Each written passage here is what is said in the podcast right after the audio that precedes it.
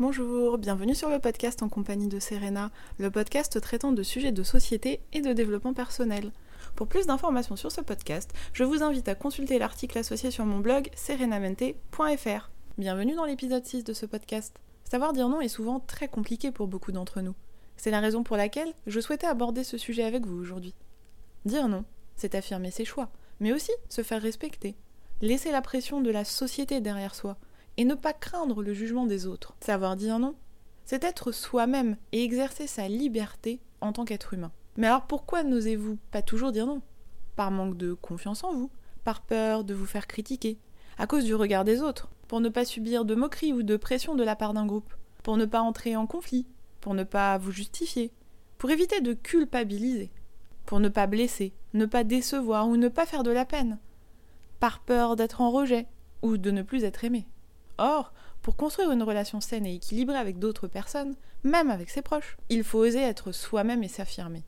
Mais alors pourquoi certaines personnes ne supportent pas d'entendre le fameux nom Par manque d'ouverture d'esprit, par manque de tolérance, parce que certaines personnes pensent détenir la vérité absolue, ou par peur de perdre le contrôle. Je vais vous parler de savoir dire non à l'école, au travail, dans la vie de tous les jours, mais aussi avec vos proches.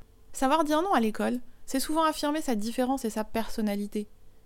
Être un mouton n'est pas la solution. Savoir dire non, c'est avoir une certaine force de caractère. À l'école, savoir dire non permet parfois d'éviter des bizutages divers et variés et pas très agréables à vivre. Mais savoir dire non pourrait aussi vous mettre en rejet. Par exemple, ce ne sera pas toujours simple d'oser dire non si on vous demande de vous moquer d'un camarade de classe avec d'autres. Mais mieux vaut oser dire non et être fidèle à vos valeurs. Faire preuve d'éthique vous évitera d'éprouver des remords plus tard à cause d'une éventuelle action déplacée de votre part. Oser dire non au travail, c'est souvent se préserver du burn-out et ne pas abuser des heures supplémentaires. Ce peut être anodin au début, une heure par-ci, deux heures par-là, mais à long terme, ne pas dire non pourrait vous rendre dépressif. Vous pourriez aussi perdre votre enthousiasme au travail. Savoir dire non dans la vie de tous les jours, c'est bien souvent éviter les personnes toxiques. Avec la pression de la société et les réseaux sociaux, c'est parfois compliqué. Mais si vous n'avez d'affinité avec X ou Y, pourquoi vous forcer à les voir Dans ce cas très précis, si A vous demande de voir X ou Y, vous pourriez lui répondre Puis-je te répondre non pour cette fois? Ou Et si je te dis non, tu m'en veux beaucoup?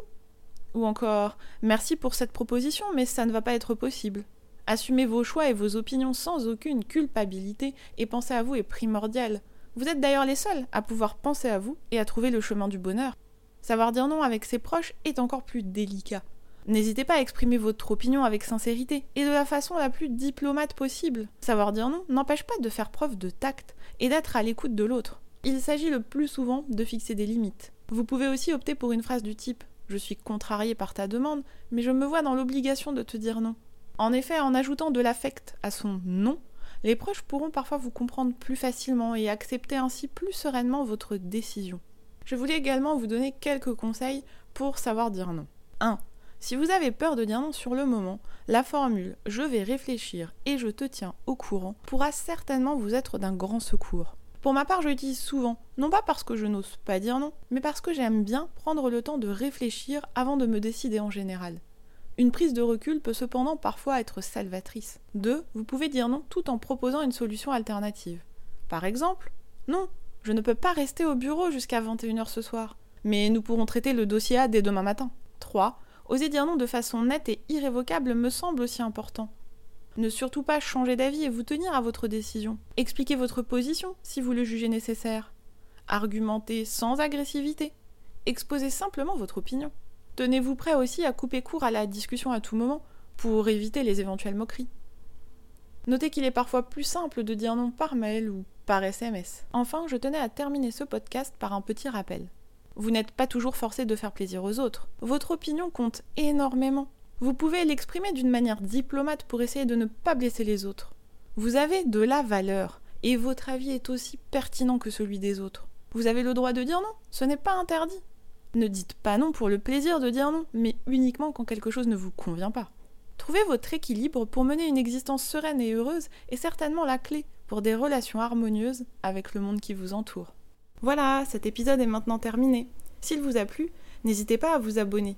N'hésitez pas non plus à partager l'épisode sur les réseaux sociaux et à laisser un avis pour m'encourager. Le podcast pourra ainsi être découvert par d'autres personnes. Je vous invite également à consulter mes articles traitant de développement personnel sur mon blog serenamente.fr dans la rubrique humeur. À bientôt!